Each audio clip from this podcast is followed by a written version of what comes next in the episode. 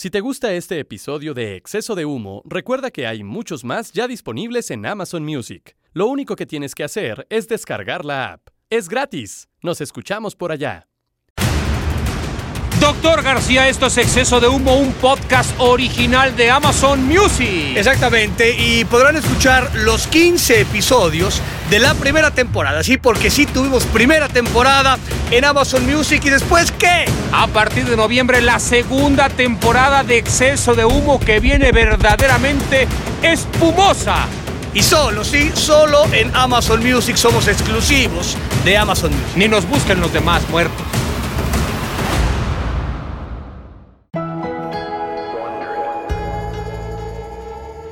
Ahora, el segmento auditivo en el que la calidad y el buen gusto supera todas las barreras de lo que hasta hoy conociste. Las voces más icónicas de la narrativa deportiva, a las que el destino juntó para beneplácito de los mortales. El Deus Martinoli y el Dr. García, en una producción de Amazon Original. Aquí inicia Exceso, de, humo. Bienvenidos. Este podcast contiene lenguaje explícito. Saludos otra vez para todos. Aquí estamos porque ustedes lo han pedido. Tenemos 25 años de contrato vitalicio. Doctor García, ¿cómo le va? Esto es exceso de humo de Amazon Original, podcast de Amazon Original. Eh, segundo eh, segundo eh, episodio. Recordar a la gente que tenemos siempre un invitado sí. y hay un tema, hay un, hay, un, hay, un, hilo conductor, hay un, es un tema temático. Y en ah, hay un tema temático de un tema temático de temas. Sí. Entonces, si les parece. No temas. No temas. Porque Judas. Ah, no, ¿verdad? no, no, no, no, no, perdón, perdón. Los dinares y la madre tal. Bueno, vamos a escuchar Aquiles, nuestro dios Aquiles. ¿De qué va el asunto? Ah, caray, doctor, ¿y esos ruidos que está todo emitiendo en la cabina? ¿Qué son? A ver, póngalo. Es un pato. ¿Ese es el sonido de su teléfono? Sí. No me chingue, doctor. Vamos contigo, Aquiles, porque no puedo resistir más a este muerto que pone estos sonidos verdaderamente extraños. Esto cada vez se pone mejor. Exceso de Humo es la única emisión en la que el Dr. García y el Deus Martinoli hablan de sus peores y mejores anécdotas con las máximas figuras de México y el mundo. El tema de hoy es inspiración y reflexión. Los tatuajes, esos que Joan Sebastián, que en paz descanse, llevaba en todo su cuerpo con los besos de alguien. Tatuajes en la piel, obras de arte y a veces una maldición cuando tuviste la fortuna o el infortunio de tatuarte a Belinda. Tatuajes del alma, las experiencias que te marcaron para siempre. Hoy, en exceso de humo, nuestro tema son los tatuajes. Escuche, diviértase y aprenda. Lo ha dicho Aquiles Castañeda Bomer, esa voz melodiosa, fantástica, que usted varias madrugadas en, eh, en varias partes del país, quizá cuando estaba usted medio borracho, alcanzó a escucharlo con las feromonas. bueno, ese es Aquiles. Doctor García, los tatuajes. Los tatuajes. Pero aquí explicarle a la gente que trataremos tatuajes físicos, ¿no? Ah, o sea, sí, los normales. Sí, los normales. Y por supuesto, tatuajes eh, emocionales. No me diga, algo que lo tatuó. Recuerdos eh, como tal. E, empezando con el tema del, del tatuaje, ya lo hemos platicado muchas veces, el tatuaje físico. Yo no soy muy partidario, ¿no? a mí no me gusta mucho el tema del, del tatuaje. Ya platicaremos con nuestro invitado. Eh, no, no diga nada todavía. Todavía no, porque a él sí le gusta mucho. Eh, es un, aparte es una figura. Es una figura, es una figura, sin lugar a dudas. hablamos de esta parte de, de que en el, o sea, a mí me tocó jugar con, con uruguayos y con brasileños y con argentinos, ¿no? Con el que el sudamericano que normalmente es mucho más propenso al... Pero mucho pelo largo en su época, ¿no, doctor? Sí, mucho más, o sea, mucho más pelo largo que tatuajes. Más, eh, yo no me recuerdo haber jugado con algún futbolista sudamericano ni, ni propio, pues que ahí normalmente pues, te bañabas en las regaderas y veías este, porque algunos los tienen en, partes que no se ven, ¿no? Normalmente, pero tampoco con los que me enfrenté que tuvieran el tema del tatuaje, porque en, en, esa época era como una onda hasta de, cárcel, ¿no? Era, o sea, si tú traías un tatuaje... ¿Era como de malandro? Sí, automáticamente te, hacía, ¿no? Te discriminaba, ¿no? Hoy está clarísimo que somos mucho más eh, globales e inclusivos, también, también muy intolerantes y muy enojados, pero... Eh, y, eso ha ido como cambiando, ¿no? Porque aparte ahora... Ahora ya los tatuadores son, son rockstars. O sea, antes no sé cuánto te costaba, si 10 pesos por decir una tontería de precio, y hoy de pronto conseguir que te tatúe Juanito Pérez, que es un dios, te cobran como si te estuvieran cobrando. doctor. o sea, ¿Ha visto usted la calidad? Ha cambiado, ha cambiado el tema artístico, el tema de la manga. o sea, el, el, tatuaje sí le dio un vuelco, digamos, de ser como despreciable a ser un tema este, artístico. O sea, usted en un vestidor de fútbol no se acuerda de ningún No, no, tatuaje. no me acuerdo, no me acuerdo. O Ni en sea, España, nada. No me acuerdo. No, no, en España tampoco, sí. O sea, te estoy hablando, yo jugué, ¿no? En, en- en- los 2000, ya pasaron 20 años, pero sí, no, no me acuerdo de ninguno que haya tenido algún tatuaje muy, muy claro. Hoy, eh, tú vas a un vestidor de fútbol en México, Sí, en sí. cualquier parte de Latinoamérica o en el mundo, y por lo menos 10 como mínimo deben tener algún tatuaje, chico, grande o Bueno, o ya toda la que Messi tiene hasta pintada media pierna completamente sí, sí, negro como que- un calcetín. Que, es si como una manga, ¿no? Que, es, que se usa la manga, sí. Con Ramos que tiene, bueno, Beckham y demás, a toda todo, la todo. espalda y tal, ¿no? Fíjese que yo, yo tengo recuerdos de, de tatuajes.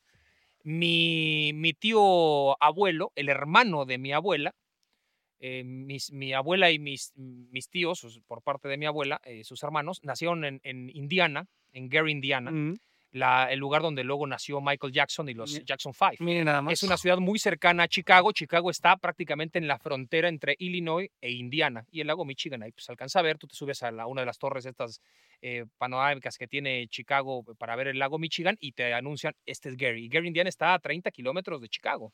Entonces ahí nació mi abuela, un lugar de acereros porque sus padres eran españoles y mi, a- mi bisabuelo era acerero y trabajaba en los altos hornos en Chicago. Después vinieron a México y tal.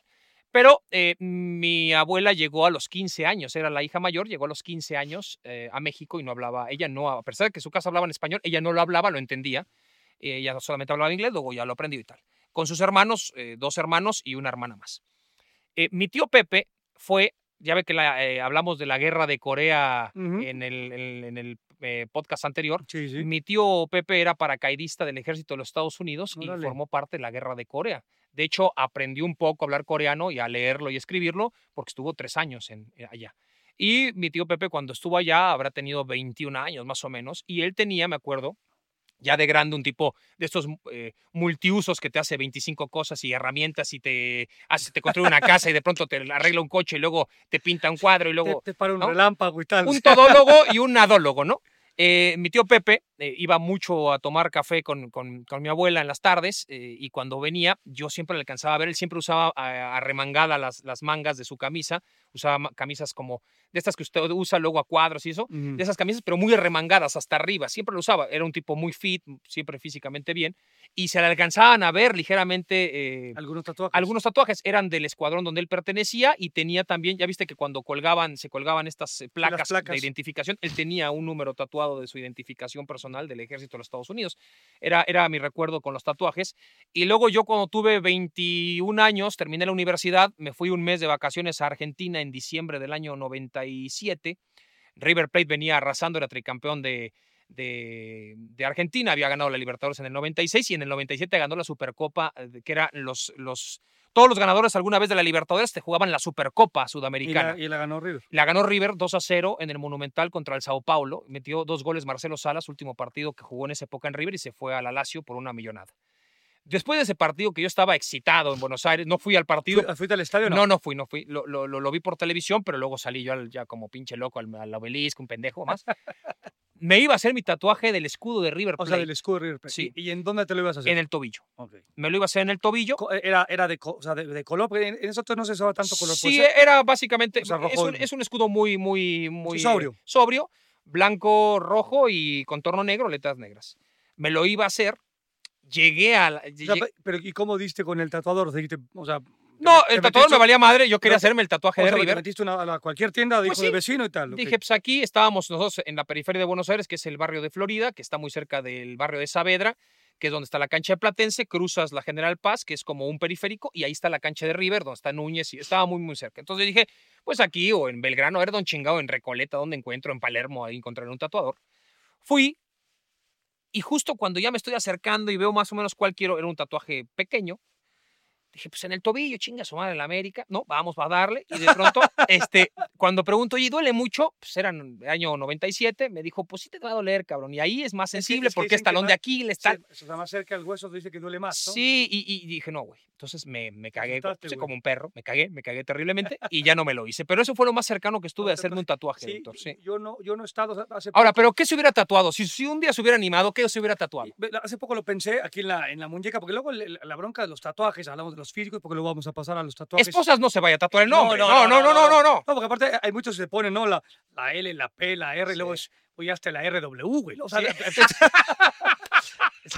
Hazle pinche garigoleo acá, güey, porque ya la R ya valió Pon- madre. ponle un castillo, cabrón, ¿no? Hazle un árbol. Exacto, cómo la coloreamos y tal, güey. Una cosa, este, o sea, porque hay gente que se pone, ¿no? De muy chavos y tal, el nombre de la novia, la novia y Sí, tal. sí, doctor. Lo- Lorenza, o sea, mi hija, ya Sí. tiene 23 años, tiene tres tatuajes, tiene una, ¿Qué tiene ella? tiene una pluma ¿En dónde? aquí a la altura de la, de la muñeca, Ajá. estas plumas de, de tinta. Ah, sí, sí. está ya. linda, está, está linda. Luego tiene una, Es que ella es medio de filosofía, ¿no? es de filosofía, se Ya. le gusta mucho. Y luego se puso una L piterísima en la, en la pierna, muy chiquita, de esas como de mecanografía. En, en- en honor a usted, de Luis. Y yo ¿no? le dije, Luis, es, de mi mamá, le dije, "Ya te jodiste, es de Luis. O sea, para mí Claro. de Luis, tú le puedes vender Bueno, piñas a tu jefa, güey, es de Luis. Bueno, su jefa y usted comparten letras. La entonces, letra, sí, sí, vale sí, sí, madre, cada juega- quien cree de quién es. Y luego se puso aquí unas letras de la vida y tal, tal, tal. Esa, esa parte no, no me gustó nada, obviamente pues, le vale más de lo que yo le pueda seguro, seguro. opinar en ese Y tenor. posiblemente tenga intenciones de otros más. Sí, sí, y la que también está como adolescente, porque tiene 70 años, es mi vieja, ¿no? La Rosca Ah, Pérez caray, está... ¿Tiene tatuaje la quiero- rosca? no, no, se quiere Ah. tatuar, o sea, pero lleva como en dos o tres años, entonces, puta, ya la veo esta, en algún momento, pues, pin, boy, ¿Y, se qué, va a y como qué quiere? ¿Ya no, sabe? No sabe todavía, no sabe todavía. No sabe. Ahora tiene un grupo de amigas que dice, ¿sabe que nos tatuamos? Una puso un, un elefante, estos como de Dumbo, pero con la, con la este, trompa para arriba. Y decías, güey, no te puedes, es como tatuarte un delfín, güey. Eso no te puedes tatuar un. Bueno, un- puede ser que sea como italiana, pero doctor, y, ele- y que tenga el escudo de la ciudad de Catania, ¿no? De puede ser, Sicilia. ah, eso Puede puede ser que ser. vaya hacia Pero, allá. pero sí más o menos estamos, eso, eso no, o sea, neta eso no, güey, ¿no? O sea, digo, no nada, pero eso no. Yo podría tatuarme quizá el volcán de Toluca. El por Bogotá, ejemplo, Luca. Me gustaría. Yo, yo me voy a poner las iniciales de mis cuatro hijos y de, y de Rocío, de Roberto y Rocío es, el- es la misma. Pues ponle la R y ya chingaste, Sí, porque sí, uno sí. nunca sabe dónde acaba la vida, doctor, ¿no? Tal cual, güey. Y este, pero, o sea, pero nunca estuve ni cerca de, de llegar a la tienda o analizar. Sí, yo estuve ahí en la puerta, hasta ahí y me Sí, cagué. Sí, sí. Eh, Ah, Hace poco, eh, ¿no? hablando del tema este de, de, de Maradona y la, y la muerte de Maradona, sí. eh, me acuerdo para una para unos chocolates, igual te acuerdas que hicimos, hice yo una, que yo era como argentino, Sí, me acuerdo. y una de las cosas que había que hacer era, me tatuaron a, a- a Maradona atrás, en, ¿no? Sí. en, en la espalda, era un, Al Diego. era un tatuaje este fake, pe- pero si entras al lugar y, y- y tiene un mood y tiene Es un otra onda. te- o sea, como que no perteneces, ¿no? O sea, hay güeyes que entran, el tatuador y, y los que están tatuados, y dices, estos güeyes como que machan inmediatamente y dices, puta, Uno no.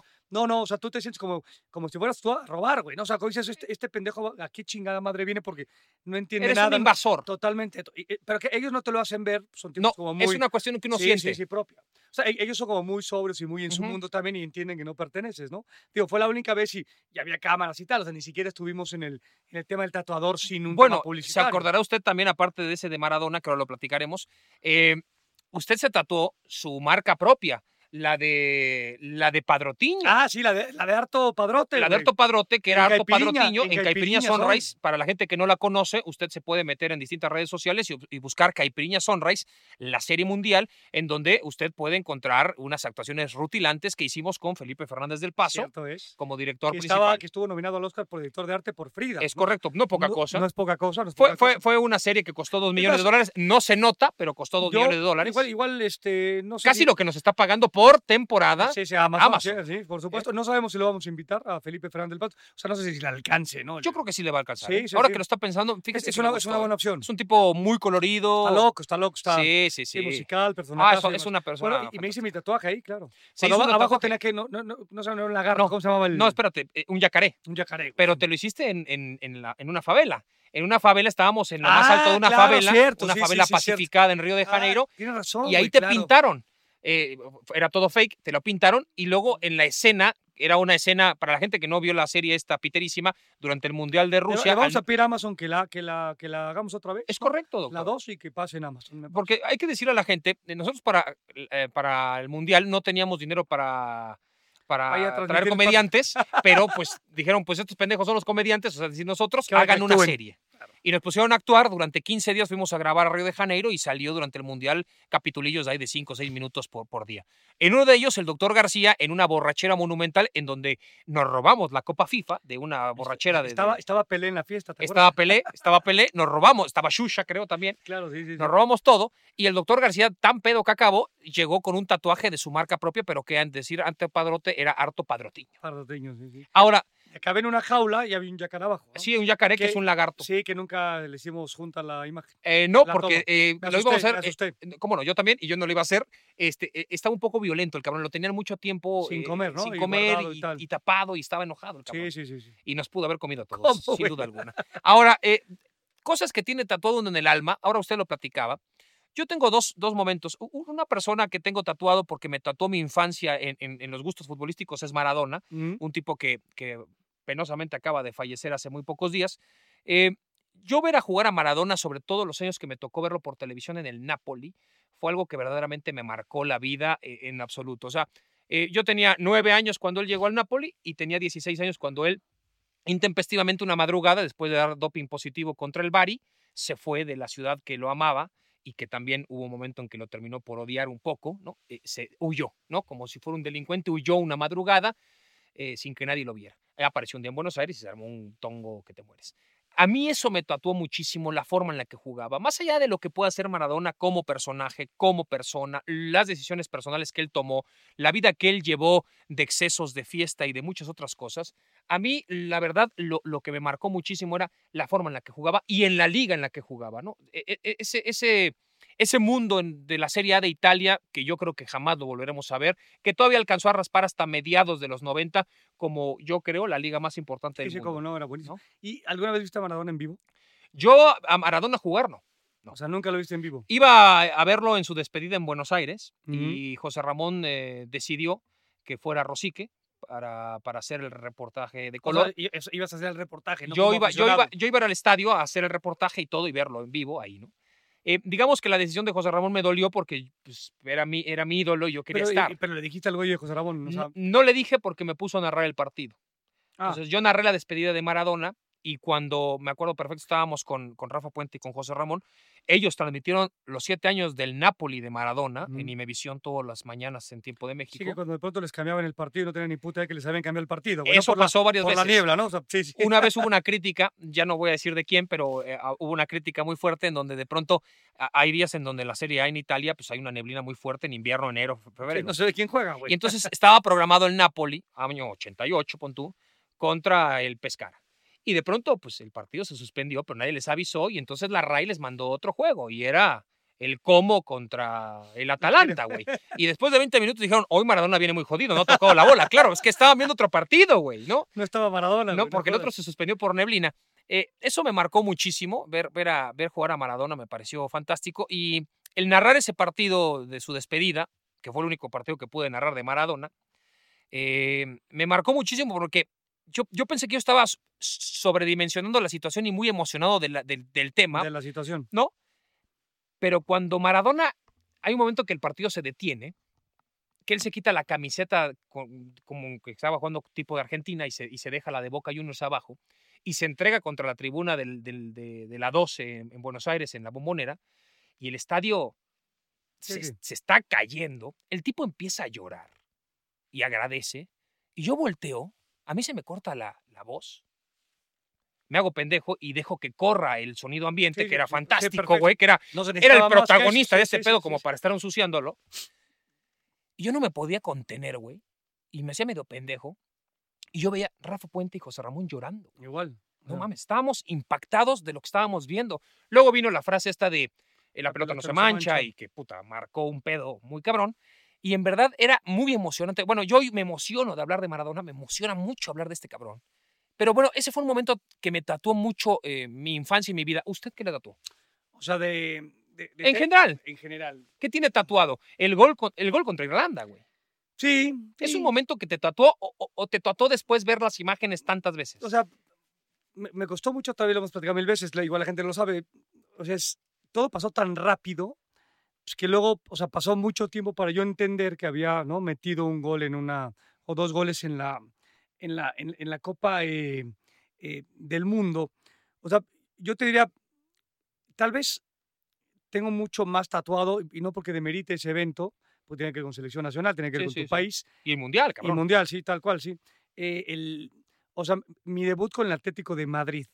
¿Contra quién fue? fue, o sea, jugamos primero este, que jugaba, se ju- eh, jugaba el torneo, no, no es Villa de Madrid, este, bueno, era nuestro torneo, que no me acuerdo el nombre, y jugamos contra el Sao Paulo, este Sao Paulo de raíz. Ah, de o sea, Santana. Era, era- el mejor equipo de Sudamérica. Venía robando, o sea, este, Bicampeón. en todos lados y tal.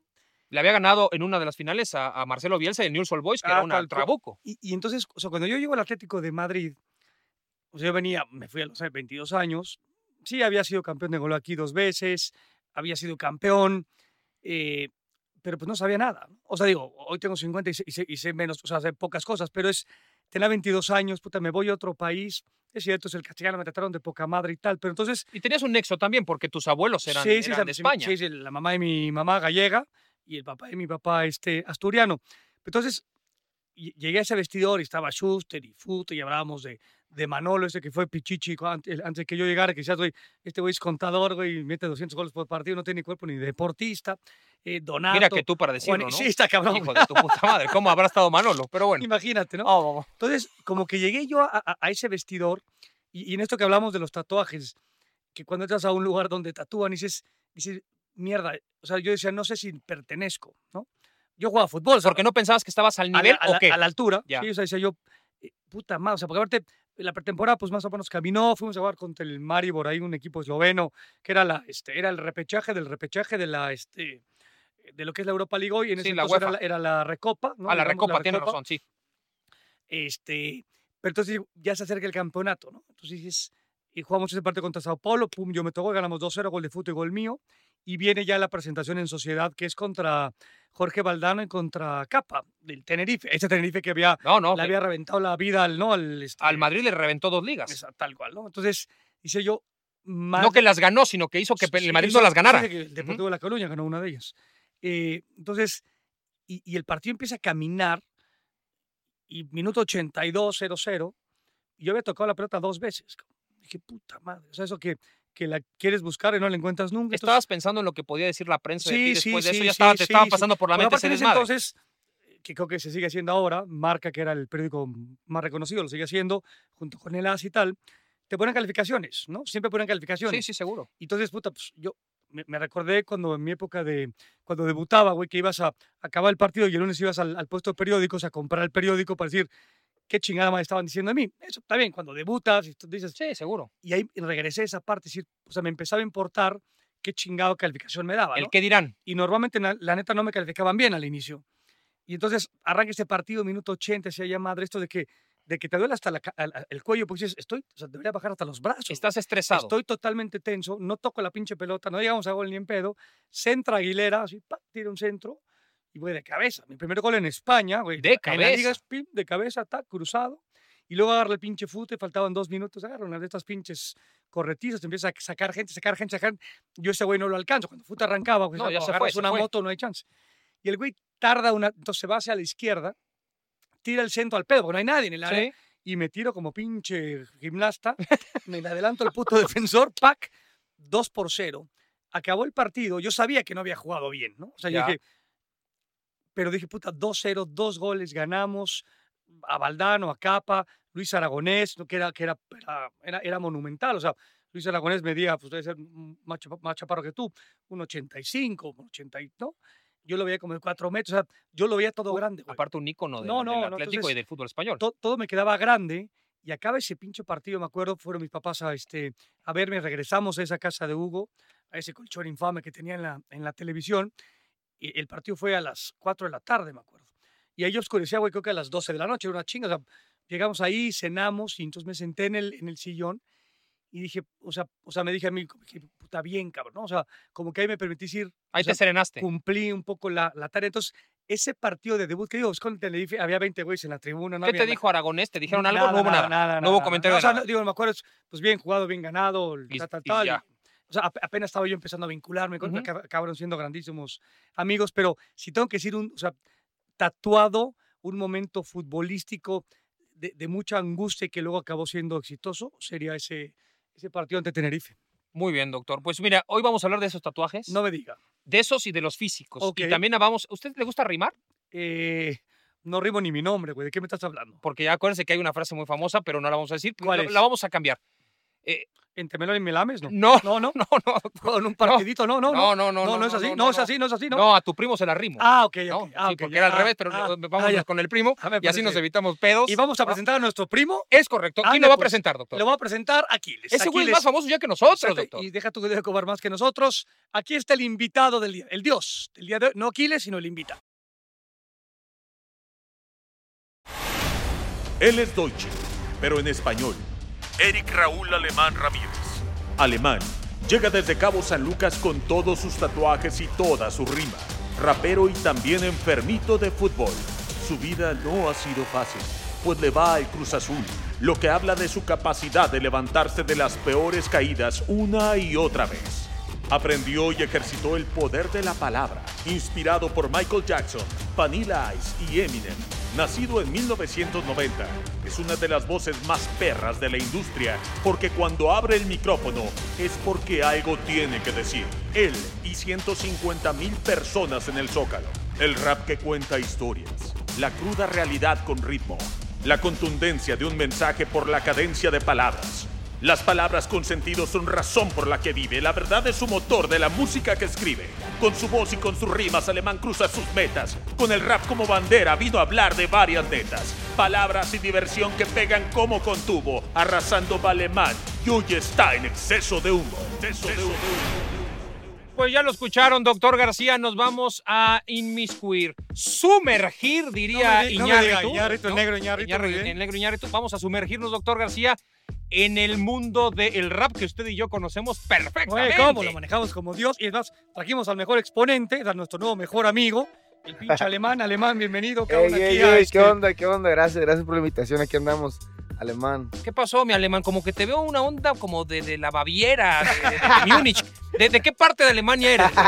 No, nada más de apellido, de apellido, gracias a, Ah, de sea, parte de mi papá. Ese es el, el- el- el apodo alemán es por el Es apellido. por mi apellido. ¿Eres de los pudientes de los alemanes o de los otros? no, no, soy de los de los que estábamos ahí más, más paladitos. O sea, más jodidones. Sí, sí. O sea, eres de la costa del Pacífico, no tanto del, del Golfo de México. Exacto, ah, ok, está bien, está bien. Nadie coge en dónde vivir, güey, ¿no? eh, No, está bien, está toda madre. Eres de los cabos, mi alemán. Cabo San Lucas, Cabo San Lucas, ahí, de ahí venimos. Pero que ya estás viviendo en la Ciudad de México. Sí, ya tengo acá siete años. ¿Cuántos ya veces te han asaltado en el DF ya que estás por acá? Eh, no, ninguna, eh. Ah, qué suerte tienes, cabrón. Ahora, güey, Yo no, creo o sea, que me ven a mí, piensan que yo los voy a saltar. Tú, ves- tú lo ves venir este güey, le das largas, Exacto, me, ¿De qué me ven a mí, yo creo O que no me que a Ese reloj te lo dio. ¿Quién te lo dieron? ¿En Polanco dónde, güey? Ah, este, ladrón de, ah, ladrón de qué, no, no, no. no. Oye, alemán, ¿qué, qué edad tienes, cabrón? Tengo 30 años ya, güey. Es que muy- Del 90, muy- soy del mucho más 90. chavo. Oye, se ve que Primero estás- 90. comes mucha ensalada, güey, pues te ves muy bien, Muy ¿eh? Ah, cabrón. gracias. Ya, Mucho Mucha verde, ¿no? Mucho de hecho- verde, De güey. hecho, mucha ensalada es mi dieta. Ya hablaremos, ya hablaremos del tema De la ensaladas, ensalada, doctor. De la marihuana, ya hablaremos de la De marihuana. la marihuana. No, de arúgula, doctor. No, Yo me también, la la- arúgula. arúgula, eso- eso- con eso le enrollas, güey, la arúgula y ya le pegas a la... Oye, ¿vienes este, vestido de la selección mexicana? ¿Te- o sea, ¿te gusta el fútbol o qué? Sí, sí, yo, yo si no hubiera sido rapero, hubiera- sido futbolista. la Co- neta. ¿qui- ¿Quién es, ¿Quién es tu ídolo de, de futbolista mexicano, más o menos? ¿O quién te gustaba o quién te gusta? futbolista mexicano, la neta, Hugo. Hugo, Sí, no, sí, pues el número uno, güey, el número Es que el doctor siempre piensa en un Luis García. Luis García no lo quieren ni sus hijos, no. güey. No me chingues. O sea, No, no, Hugo también, Sánchez es un- también, un- obvio era que... un tobillo mío, güey. ¿Qué me estás Es hablando? correcto, es correcto. No, pero Hugo, Hugo pero sí, sí, sí. Y, Y- también por mi jefe, que me, también era bien fan de, Y es- o sea, pero intentaste jugar de forma profesional. Sí, intenté, intenté. Vine acá a probarme a, a- a la Noria y vine a Cuapa también. No, a- las dos, Sí, a las dos, sí, vine. Cuando tenía 16, 17 años. Ya. Estaba ahí metido en un equipo de tercera división allá en Los Cabos que se llamaba Los Delfines de Los Cabos. y nos consiguieron unos, unos juegos con... Y de hecho era cuando estaba, iba, era la selección del Chicharito y de, ¿Qué? del Giovanni, Ya. en esa generación. Bueno, es que tú tienes 30 años como Simón, ellos, más o sí, menos. ¿De qué, jugabas- ¿De qué jugabas? ¿Cuál es tu posición? Eh, delantero. Delantero. Ah, De nueve, cabrón. de Goleador, de goleador, nueve, o sea, de nueve. Sí, sí. Mira, no. A ver, de 9-9, ¿por qué no se dan algunos nueve, consejos, doctor? de Dale un nueve, consejo yo- a Alemán para que retome su carrera. Si me da regalías de lo que gana con sus no piques grabaciones, yo le doy los consejos que tú quieras. Ahora, ¿cuáles eran tus características? Tu doctor era media vuelta de esta matona, ¿no? un tipo que media vuelta colocaba la pelota en los ángulos. ¿Cuál era tu característica? ¿Eras más de Goleador botar, de espalda a la goleador nato. Goleador no sé nato, qué, o qué, sea. la- siempre me encontraba el balón para, para meterla. portera? O sea, eras siempre- como, como ormeño del Puebla, güey. no, no, Pues, no. güey, cabrón, es goleador. Bueno, sí, pero. No, pero- no, pero este sí, tiene mucho más. no. técnica. y- O sea, más como Oribe Peralta, digamos, un tipo Oribe. eh, con un poquito más técnica. Más, Ah, cabrón, más sí, que Oribe. Sí, sí, sí. No, no, sí, puta, sí, este, sí. este, Este este, este era Hugo, este, este era Hugo Sánchez 2, güey. Van Basten, ¿quién eres, cabrón? ¿Cómo no llegaste a jugar si eras mejor que Oribe, papá? Yo ya estaba ahí, estaba ahí, pero. Pero, pero, pero. No, la neta, me- el rap fue lo que me. Conocí el rap y ya, ya traía el rap desde siempre. Y, ¿A qué equipo le vas? A Cruz Azul. No, Cruz ching, no, pues, con razón no puedes llegar a No, ningún pues ya valió madre. Ya valió este madre, pinche no. podcast ya valió madre. A los tres O sea, güey, años, a los Ey, tres acabo de años, subir no una foto. la- Ahorita acabo La de subir pinche una malaria, foto. güey. Subí una foto de, de- del Chelito Delgado con Maradona. ahorita Ah, sí, claro, sí, mira, mira, ahí está, ahí está, mira, ahí está. mira, Tienes toda la razón. Y con la del azul, con güey. Con la del azul, papá. Con Diego con la del azul, güey. O sea, Oye, el, Chelito Delgado te gustaba como... Sí, sí, era un Estaba cabrón ese güey. Digo, lástima que le costaba al final ganar, ¿no? Sí. Digo, pues seleccionado argentino y tal, güey. ¿Dó- ¿Dónde estuviste a los siete años cuando el azul le ganó al León? Yo estaba en Cabo San Lucas. ¿Y qué en hiciste ese día? ¿Te acuerdas perfecto lo que Sí, estabas haciendo, güey? Porque perfecto, después nunca más te vas a acordar del nada del fútbol. De Hermosillo y bestia, todo. claro, sí. Ahora, o sea, pero le vas a Cruz Azul por tu papá, o sea, tu papá te fue el que te por mi jefe, el- por mi jefe. Sí, pero mis tíos, todos mis tíos le van a la América y así. No, esos güeyes no O sea, los peles. güeyes No, no, esos güeyes no les hablo. Ahora, no ¿tu jefe hablo. no le reprochas que te haya hecho del azul? No, no. Oye, al 23 contrario, años sin ganar nada, güey. Ya sé, cabrón. Ya sé, cabrón. Yo soy leal, yo estoy ahí. Bien, yo. Yo soy Oye, leal. Y, y- y el rap, por ejemplo, este, ¿en qué momento te cruzas con el, con el rap que te acaba jodiendo la vida Pues, de hecho, también por mi jefe. Mi jefe fue- gran influencia en mí, la neta, y el vato eh, bailaba breakdance, güey. Entonces, ya. siempre estuve escuchando rap y, desde morrito, entonces me gustaba. Y, y él me llevó, de hecho, a mi primer rapeada. Yo le dije, oye, hay una rapeada en casa de unos amigos, llévame.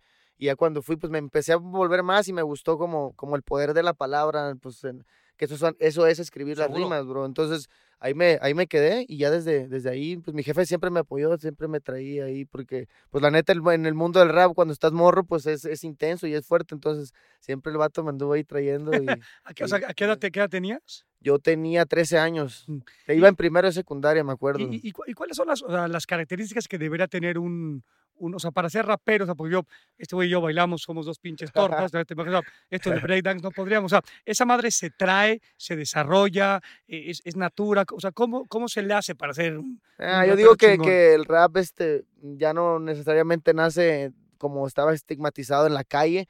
Ahora puede nacer hasta en, en un, en un centro médico, en un despacho contable. Un contador te puede hacer un rap de, de lo, de lo que de los números. El doctor García te puede hacer ahí un, un rap de lo que del- de, su conocimiento. Entonces, eh, yo creo que, que lo que se tiene que hacer es, traer el flow, traer la rima, que te guste la cultura del hip hop, que, que lleva desde la vestimenta hasta, hasta el baile, a los ritmos, la moda. Entonces, yo creo que, que, que aquí en México se está abriendo grandes las puertas hasta el día de hoy. Yo me he esperado varios tiempos para que el rap pague en México, ¿no? Y abra puertas y se vuelva una industria. Yo creo que hasta ahorita... Tú eres, tú eres el, el máximo representante hoy del rap en nuestro país, se podría decir. No, es la neta, ¿no? Digo, Hay, muy buenos, está Cártel de Santa, está, han estado ahí, ¿quién más está? este- este- el este es- esta cofradía de Homeground, ¿no? Es este, o sea, que se juntaron varios raperos y están ahí. Ajá, Este, hicimos ahí- como un colectivo de, de- de- de raperos, un sello discográfico, por así decirlo, Homebrew Mafia. Está ahí la banda Bastón, está Double D, Yoga Fire, La Plebada, Alemán y Fulkin Fu. Tenemos como seis grupos ahí. Y apenas acabamos de, de- de cerrar, un, de cerrar un deal así con una mayor y, y para ya hacer las cosas más grandes todavía. Simón. que hoy estábamos hablando de tatuajes, ahora platicaremos de los tatuajes físicos que tienes, pero de los de los que te marcan a fuego, ¿no? En, en- en- tu gusto por el fútbol, nos hablabas de tu papá, y eso es un tatuaje que tienes porque te puso al Cruz Azul y Sí, te sí, puso sí. a Hugo, ¿no? Te enseñó lo quién era Hugo Sánchez como goleador, y, tú has eh, encumbrado todavía, y sigues con este gusto y mantienes esa, esa situación, es un tatuaje que hay en tu familia. Eh, musicalmente, ¿qué tatuaje tienes? ¿A quién escuchabas? ¿Cuáles eran tus influencias? ¿Qué, qué, qué, qué- qué te mostraban de niño? ¿Qué escuchaban en tu casa?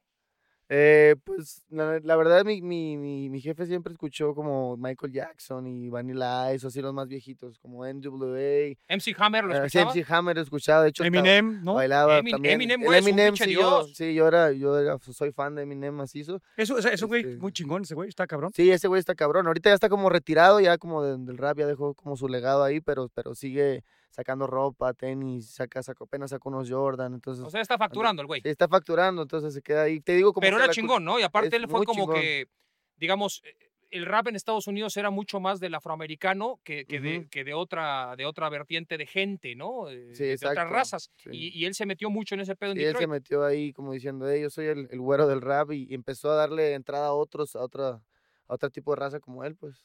O sea, no escuchabas otra, otra música que no fuera, digamos, rap en casa. O sea, se valía de pronto que apareciera, por ejemplo, Yuri, cabrón, ¿no? Mocedades. No, porque No, este pendejo de ama a hecho, Yuri todo de- el tiempo. claro que Esas sí. madres, OV7, ¿no? Esas madres no se escuchaban. No, no, no, claro que sí, de- claro que sí, y de todo se aprende un poquito, eh, la, la verdad, este, ¿Escuchabas Bueno, Timbiriche, güey? Eh, no, mis, mis jefes escuchaban Timbiriche. Sí, sí, claro, jefes, sí, sí, Timbiriche marcó Sí, una, sí, Mi papá, mi papá escuchaba mucho Caló también. por Caló, Ah, oye, sí, güey, Caló. No te O ves sea- con Claudio Yarto que trae sus lentes, cabrón, ¿eh? Ahora dime una cosa, o sea, eh, eh, Yarto es, es rapero, o sea, es- está Sí, dentro es del tema rapero, del... sí, el- el- el- Era como raperón Se comercial. podría ¿no? decir que él fue el que primero que, que empezó en el rap en México, Ya. la verdad, el Claudio Yarto. Sí, Y después de ahí le siguió Control Machete y otros grupos underground de aquí de Control México. Machete también muy bueno, güey. Sí, muy bueno, de muy Me bueno. comprendes Méndez, Sí. un rolón. Sí, o sea, a mí me tocó salirme de mi casa cuando en el rap en México nada más había existido Control Machete y estaba Cártel de Santa, o sea, Mm. dos grupos y cuando no existía una industria, ¿no? Como el norteño o el rock o el pop, donde, donde yo le decía a mis jefes, hey, güey, quiero ser rapero y decían,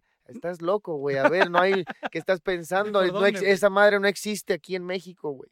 A ver, no es O sea, te Estados vas a ir a pintar vagones del metro, güey. ¿Te Ajá, acuerdas o que eso era muy no de es esa onda, Estados no? Unidos, a ver, relájate, no, pero, pero Es- esto que decías de, de que está chingón el, el- el poder de la, de la palabra, ¿no? Que es a través de, digamos, de, haciendo. del rap es esto que decías del flow y, y los que igual sabemos mucho menos y tenemos mucho menos eh, empatía en esta parte es, eh, hay una musa, de pronto tú dices, me voy a poner a escribir, quiero hacer una protesta social, esto no me gusta, o sea, ¿cómo empiezas tú a desarrollar un rap? O sea, e- e- en este poder de la palabra que me parece claro, de, de- yo de todo lo que pasa en- a mi alrededor y, y de los acontecimientos en México, eh, de- también puede ser desde una película que veo, pero, pero siempre es este muy apegado aquí a México, ¿no? Lo que pasa con la situación, la, este, la delincuencia, igual todo el movimiento social que, causa el gobierno. También tengo rolas que son de desmadre para agarrar fiesta, pero yo siempre he dicho que México este, tiene algo muy representativo que, que es nuestro carácter es, es duro y, y, y- fuerte y, siempre ha tenido un contexto atrás del rap, ¿no? La escena que, que lo podemos ver en las noticias, lo podemos ver lo que pasa en Sinaloa, allá en Guadalajara. Entonces, México es 100% rapero, yo siempre lo he dicho, nosotros no nacimos como con el, con el sandungueo, con el, el dame la, dame mami, vale. Es más, nosotros tenemos más el sentido fuerte de la palabra. o sea, nos- yo siempre he dicho, México es rap. ¿Entiendes? A nosotros déjenos el rap Ujú. tiene el reggaetón, tiene el R&B, tiene todo, nosotros vamos a hacer el rap, los mexicanos, porque pues nos representa mucho, siento yo, y, y, y, y- ahí está, y se representa en el poder ese mismo de la palabra, como tengo canciones que hablan desde levantones hasta hasta una canción que se llama Narco Junior, que habla de un, de un morro, una situación actual en México, de un morro donde él no buscó ser un delincuente ni buscó ser un narco, más sin embargo ya nació en un nicho de narcotráfico y pues, por lo tanto es un narco junior y represento eso, ¿me entiendes? Es como, y solo es una representación artística, no le estoy invitando a la gente que, "Oye, güey, me escuchas y ve, ve, ve- ve y, y ahí sea un narco junior, ¿no? Ya la gente no está tan espantada a escuchar rap, ya lo, ya lo, ya lo ve como una representación artística, como ver una pintura, una obra de arte. antes porque pa- Exacto. parecía que era como un, puta, ahí viene un rapero, puta madre, ese güey es malandro, Exacto, ¿no? O sea, estaba exacto. como muy, ¿no? Es clasificado en ese, en ese rubro, güey, ¿no? Exacto, exacto. Eso, eso es lo que ahora, pues con los videos, con buenos shows, también con las redes sociales que a mí me han ayudado, que la gente me conozca tanto mi persona, ya no como el personaje, ah, el man habla de cosas bien fuertes, ya me conocen, dicen, a ver, este güey Sí, que tiene Pues, que decir, güey, ¿no? está chido, tiene algo que decir y, y- y trae un mensaje que es salir adelante y, y vamos para arriba, ¿no? Así.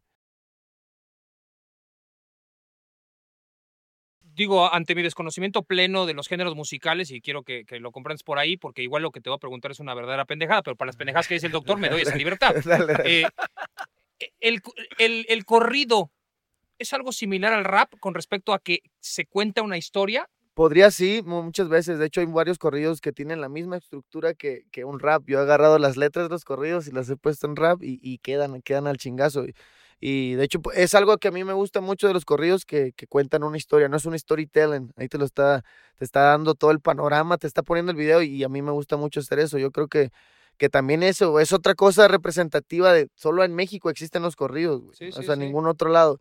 Entonces, Hablan de mucho malandro, güey. ¿eh? sí, hay, Tú- hay, tú, hay hayas- tú mucho. hablaste ya hasta del Chapo, güey. Sí, yo, yo en, su momento hablé, eso, eso fue un- unos años donde se estaba haciendo trap más como más pesado y, Sí.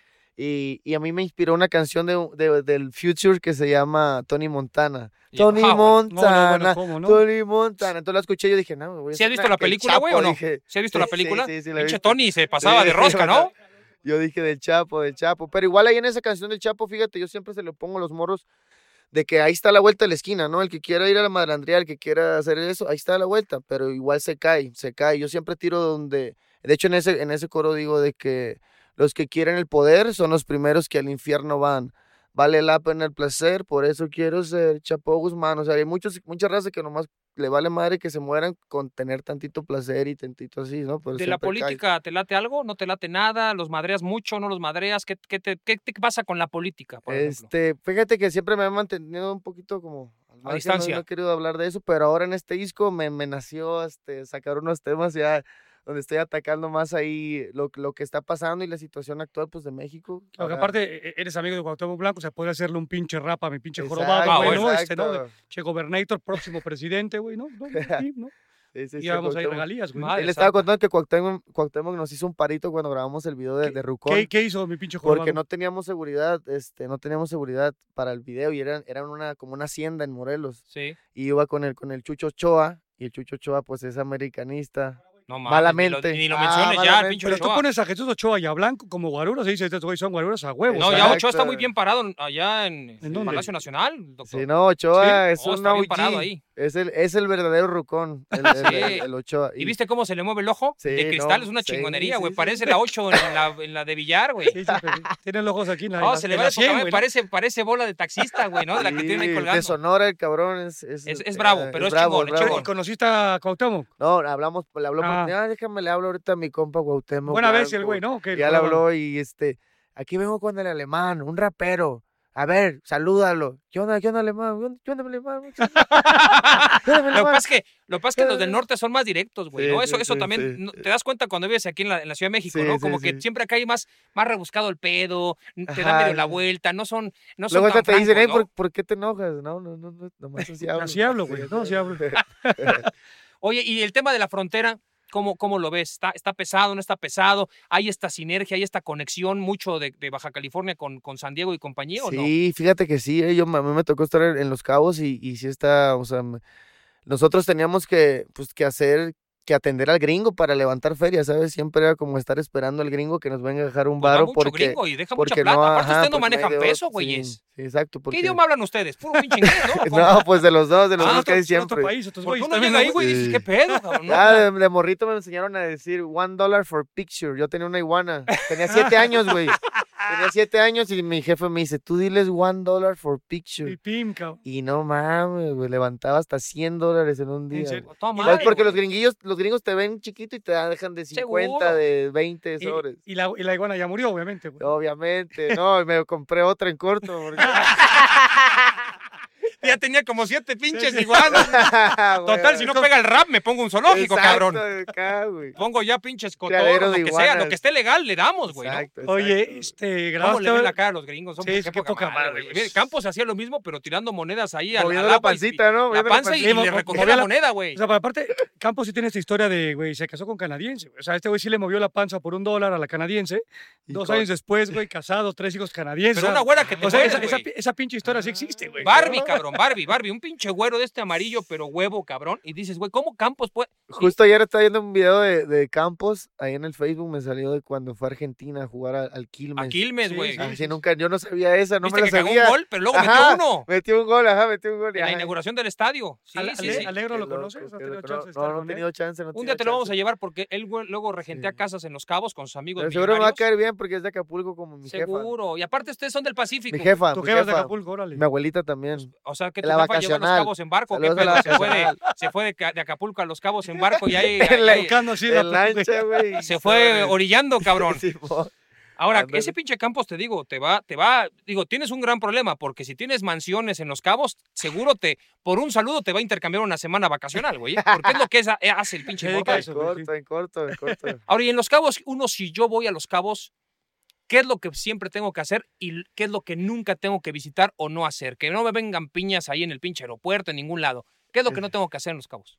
Órale, si lo que, lo que tienes que hacer es ir al arco, a visitar el huevo. arco. Eso es a huevo. Si no vas al arco es como si no hayas ido a los cabos. El pedo de la marea, ¿uno puede estar cuando hay marea baja o ni no, madre? no, no. Bueno, sí, está, tra- está tranquilito. O sea, ahí es mar abierto, donde está el arco ya es mar abierto. Y no necesariamente ocupas rentar como, como todo este, todo un crucero para ir hasta allá. Una lanchita de las que están en la orilla del mar, ya sabes, están ahí, te cobran 200 pesos, 300 cuando mucho por persona. No como un barco grandote que es Pinches como... tranzas. Sí, exacto. Y ya nomás te vas ahí en corto, te bajan en la playa y luego te regresan. ¿Y las ballenas, güey? Las ballenas ahí también van, creo que creo que es por por marzo, por por ahí que, sí, que febrero, las marzo. ballenas están ya cuando cuando hay más frío. Yo, este, no te voy a decir, pues yo me he casado tres veces y una de mis lunas de miel fue allí en Los Cabos. No me diga, doctor. No voy a decir con quién. No, haces bien. No, haces No voy a bien, decir con quién, haces pero bien. ahí estuve en, este, en Los Cabos. Eh, ¿En qué parte? ¿Qué fue qué, qué hotel? no te puedo, este, era, era, era un, era, pero de, de estos ¿Cuál, doctor, chiquititos, cuál? eran, Boutique. Era Hotel Boutique. Ah, es que el doctor es muy mamón. Tiene mu- es mucho, mucho presupuesto, güey. No, pues sí, acaba de cerrar un contrato multianual con, ¿Con con quién? Amazon, Uh, cabrón. No mames, ¿cómo? ¿Multianual? Sí. ¿Sí? Sí, doctor, en donde, ¿sabes qué? Va a ir a comprar un pinche hotel de los cabos, güey, de cadena, cabrón. O sea, e- eso de firmar por 25 años ya está al a cincho, ya huevo, a huevo. Y vamos a Melvin, llevar a gracias, Alemania para que cabrón, nos muchas rapee. Gracias, Melvin. Ahí está el, Uh, ahí está el qué pinche jefe de. Amazon para Eso que también lo... todo. Al jefe de Amazon, güey, porque luego... Ey, yo quiero si un no nos deal, baja el quiero un deal podcast. de eso, yo quiero un deal de eso. Y ahí está, y está el pinche Rafa, el pinche achichingle, que también cobra más que nosotros. hijo de Es la correcto. chingada, una cosa Y no hace ni increíble. madre. Pero No hace lo ni peor de madre, todo, no, te promete todo y no hace nada. Nada más alarma de pedo y no firma nada de la chingada. Ahora. ¿y qué no tengo que hacer en los cabos? Aparte de no subirme a los pinches barcos estos que me quieren encajar el diente y el Pues marlin. Lo, lo que no tienes que hacer en los cabos. ¿A, dó- creo- a qué barrio no tengo que ir, güey? Porque luego, ¿por qué luego dicen que hay, hay tintes este, agresivos en la comunidad de Los Cabos? Uno pensaría que es un lugar totalmente paradisíaco. No, pues como todas Pues, las ¿cómo, güey? colonias, En las colonias lados, pues, aledañas, las colonias que están como a, las, a los alrededores, que apenas son las que están creciendo. Yo creo que ahí es donde no tienes que ir, que son donde están las invasiones, donde, Ya. donde están la- las casitas apenas construyéndose, que son, que es raza que pues que anda malandreando también, o sea, sabes, todo, es como todo, hay gente En- mala y gente buena. en todos también, lados, sí, cabrón. sí. Oye, En eh, Toluca somos más los buenos, ¿eh? en Nomás les voy avisando, eh, güey. eh, Gente, la no vengan a Toluca, güey, de Toluca son ocho güeyes. Entonces, güey, pues no, no, No, en ocho Toluca ya somos casi dos millones, en alemán, no me chingues. Es más, en. Toluca te, te haríamos, pero, güey, figura mal pedo. Al lado de José Cardoso estarías tú, O sea, pinche alemán. ¿eh? Ah, Estás está- grabando canciones con Snoop Dogg, en Toluca estarías grabando en un puto estacionamiento. Ahora, no pero háblame, háblame de, oye, lo de Snoop Dogg, pinche exitazo, cabrón. Sí, sí, no, yo estoy bien emocionado ya porque salga esto, ya, ya, No, no, ya salió, Ya pues, bueno, ya ¿qué va a salió, sí? Ya salió, ya salió, cabrón. O sea. Traes como 27 güeyes a tu lado, cabrón, y no, no te dijeron que ya salió. pi- no, Ah, ya salió, ya salió, toca, Traes algo encima, güey, porque te veo medio No, raro. ya O sea, salió, ¿cómo ya que no te acuerdas que ya salió, cabrón? No, este, ese fit se dio hace dos años. Él estaba buscando hacer una, una, una colaboración con un rapero mexicano y, como que habían tenido un contacto con nosotros. No se dio y yo para este disco ya había hecho como, ya había dicho como que, "Hey", nomás lo dije como de cura a mi equipo, eh, Snoop Dogg, vamos a traerlo para, el- para el disco. Y de un de repente me dijeron, ella se concretó, la otra siguiente semana vamos a Los Ángeles a grabar el video, bla, bla, bla, bla. Y, y se hizo, el vato me trató al 100, es un, Chingón. pues es un señorón, Simón, siempre, siempre te quiere dar un consejo, siempre quiere como, como aconsejarte, hey, haz esto, haz esto, ah, mira, a mí también me pasó así. Eh, De hecho, cuando yo le hablé al vato, le dije, "Oye, este es un sueño, le dije, porque es la primera generación de rap mexicano que, que pues estamos llegando hasta estos, hasta esta zona, ¿no? Hasta aquí contigo, le digo, la neta no, no había habido un empuje así, me dice, me dice el vato, pues si es tu sueño, me dice, el sueño es mío, me dice, porque me dijo, tú eres parte de mi sueño, porque tú estás aquí conmigo, dice, mi sueño no ha acabado desde que soy niño, entonces el sueño es de los dos, güey. Sí, me No, dice, y- "todo y, está- no te, y no te impresionó, no, o sea, no te dio miedo, o sea...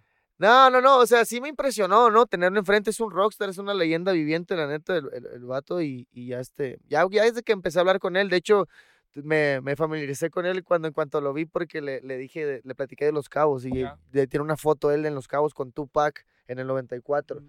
entonces me, me dijo, me dijo, hey, ¿dónde eres? Le dije, "Eh, de Los Cabos, y he visto una foto contigo con Tupac, y ya me empezó a hablar, ah, sí, me acuerdo cuando fui a Los Cabos, la playa, en el 94, cuando yo tenía, tenía un, un murder case él, en el- ahí y se fue a relajar, nos fuimos a relajar para olvidarnos del problema y no sé qué, y, y todo, todo así en la canción, yo creo que, que él me dijo que sí al final por, por la canción que yo hice, ¿no? O sea, Que es eh, la- tú se la escribí, o sea, se llama este, mi tío Snoop, mi ¿no? tío Snoop, O Yo sea, tengo la de exacto. mi tío, el doctor, pero puta, no la compró nadie, cabrón. Exacto.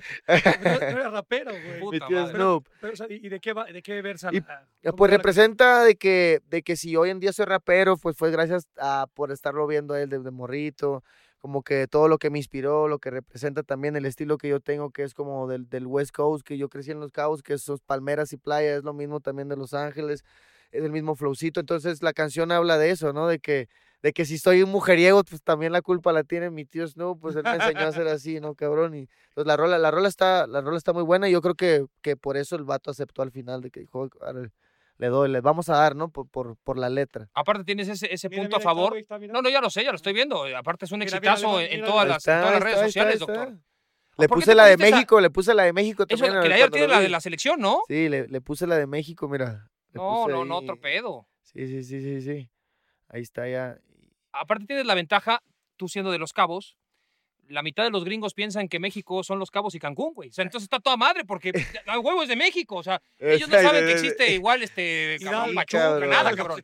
Ellos piensan que los Cabos y Cancún es México, güey. Eso es México. Exacto, exacto. No, pero ahora ya lo van a conocer más, vas a ver. Y yo creo que este fit le va a abrir las puertas a, más raperos acá en México, a otras colaboraciones, a que otros raperos como Snoop Volten y empiezan a buscar más raperos en México, no, no solamente de mi clica que es Homebrew Mafia, hay otros, otros muchos exponentes en México y creo que va a empezar a crecer más. Nosotros conocemos a este, digo, pues, trabajamos juntos ahí en, en, la televisión, a, este cuate asesino. Al asesino. ¿Cómo, o sea, ¿Qué opinas tú de Es mi compita, ¿no? Yo hace cinco, seis años que yo tengo una canción con asesino de hace seis, años que prácticamente el güey lo conocí, vernos en, en, una estación del metro, güey, y vámonos y salimos y vámonos a Santa María la Ribera y que nos... Y así con el asesino es mi compa machina. Siempre que nos vemos, nos abrazamos y, nos da un chingo de gusto porque pues él se volvió el más cabrón del freestyle y, yo, sí, yo, me, yo me, vendieron como pinche figura y decíamos, pues no estamos tan seguros, como no conocíamos mucho. Lo levantamos muy cabrón, eh, la verdad, debo, debo reconocerlo, no es que estaba aquí, pero pinche asesino estaba ahí medio en 3 y 2 y Ahora, lo levantamos, güey, porque ya estaba de salida, exacto, cabrón. Exacto, exacto, exacto, Es tu compa, güey, este güey le presume Snoop Dogg. No sabes lo que va a pasar ahora que estés con Amazon, cabrón, aquí en el pinche exceso de humo, vas a ir a las putas nubes. Ahora, hablando de, de exceso de humo, Tú manejas un exceso de humo. O sea, nosotros manejamos un exceso de humo porque mentimos mucho, decimos muchas pinches mentiras que luego algunos se la creen. Tú en algún momento, más allá de lo, del humo que generas cuando fumas, ¿has, ¿has, tenido un exceso de humo que digas, puta, ¿cómo les estoy viendo la pinche cara? Estos como los lancheros estos que te venden el yate para ir a ver las ballenas, güey.